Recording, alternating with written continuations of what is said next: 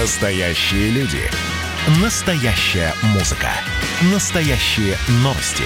Радио «Комсомольская правда». Радио про настоящее.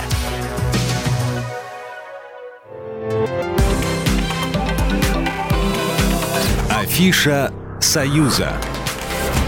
Приветствую всех, кто на нашей волне в студии Евгения Заболоцких. Я расскажу вам о главных культурных событиях союзного государства. Фестиваль.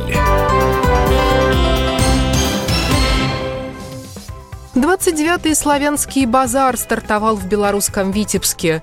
Для того, чтобы гости не подхватили коронавирус, праздник проходит на воздухе. Главное событие субботы – День союзного государства.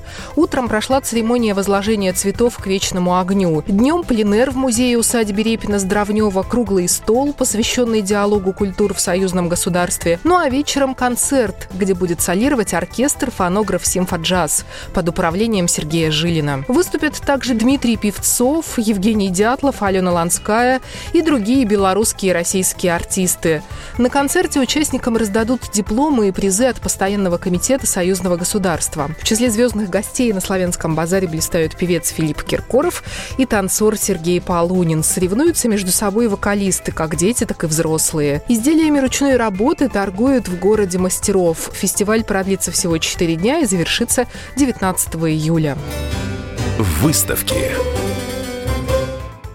Русского князя, создателя Черноморского флота Григория Потемкина вспоминают в Беларуси. Там открылась выставка, посвященная истории Кричевского судостроения. Экспозицию приурочили к 235-летию создания судоверфи.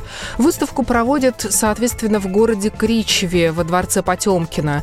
Судоверфь была введена в строй в 1785 году. Ее построили по инициативе Григория Потемкина. Он был тогда главой Кричева и окрестностей. На судоверфи строились в основном грузовые суда, малые галеры и военные корабли. В 1786 году тут создали «Десну» – судно, на котором Екатерина II путешествовала по Днепру. Выставка будет открыта до 15 августа. Сразу две круглые даты, связанные с именем Александра Блока, отметят в Беларуси. 140-летие со дня рождения российского поэта и 40-летие литературного музея, посвященного ему. По этому случаю устраивают поэтический праздник. Его назвали оптимистично «Певец добра и света» и проведут в Пинском районе в ноябре. Так, в деревне Лопатина можно будет заглянуть в музей Блока, где есть два его бюста, произведения на разных языках, фотографии, копии документов и писем. А в деревне деревне Колбы, где Блок одно время жил, можно посмотреть на часовню, которую поэт рисовал, и дуб, под которым любил сидеть. Программа произведена по заказу телерадиовещательной организации Союзного государства.